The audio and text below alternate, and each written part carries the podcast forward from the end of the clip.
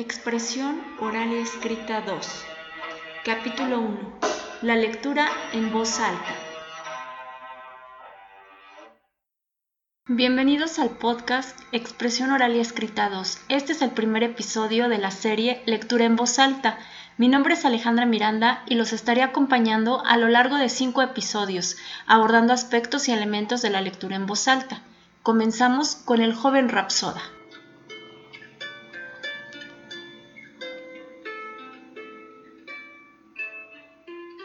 Ágape era un joven y vivaz rapsoda que viajaba por toda la Grecia antigua. Disfrutaba parar en cada pueblo o ciudad y recitar poemas. Con su melodiosa y aterciopelada voz, atraía tanto a jóvenes y niños, mujeres y ancianos, todos disfrutaban de sus cantos y poemas. Especialmente disfrutaba de sus viajes durante el verano y aprovechaba visitar sus pueblos y ciudades favoritas llevando refranes y recitando poesías homéricas en Atenas, Tebas, pero especialmente Corintio, pues aprovechaba a visitar a su madre quien vivía cerca del monte Acrorinto, donde disfrutaba pasar un poco más de tiempo.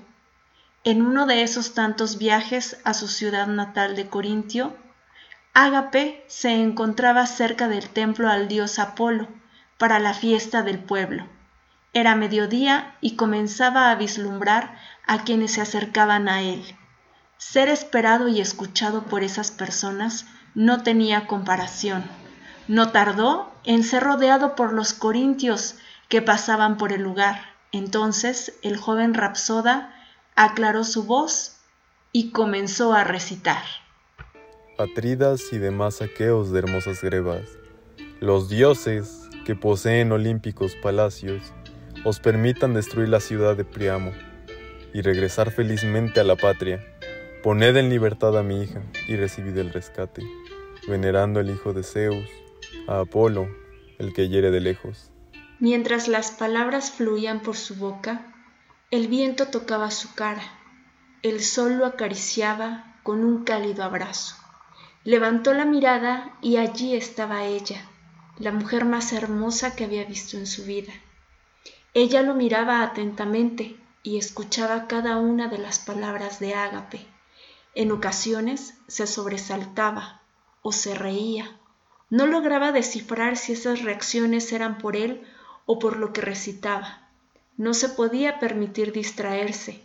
Sabía que su labor era de gran ayuda, pues de otra manera el pueblo no obtendría noticias ni escucharía historias y a él le correspondía prestar su voz para relatar sucesos del pasado y resaltar figuras de reyes y próceres.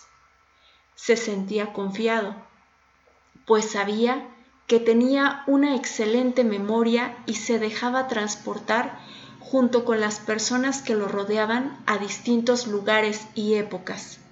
Casi podían ver juntos a los héroes legendarios que sufren y enfrentan peligros. Ágape, con estas palabras, terminó de recitar. Así dijo, el anciano sintió temor y obedeció el mandato. Fuese en silencio por la orilla del estruendo mar, y mientras se alejaba, dirigía muchos ruegos al soberano Apolo, a quien parió Leto, la de hermosa cabellera. Despertando así de su trance, el joven corintio volteó lentamente hacia la multitud, en busca de ella. Quería saber quién era, pero ya no estaba. Por más que preguntó a su madre y amigos, nadie supo darle razón. Llegó el momento en que Ágape tendría que partir hacia Atenas. Se prometió volver. Pronto, el verano siguiente.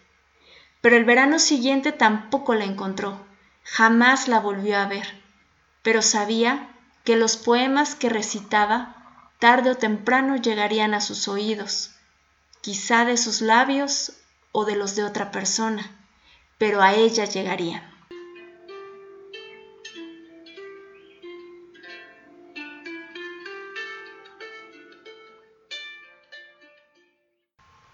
Y bien, Hemos llegado al final de este primer episodio.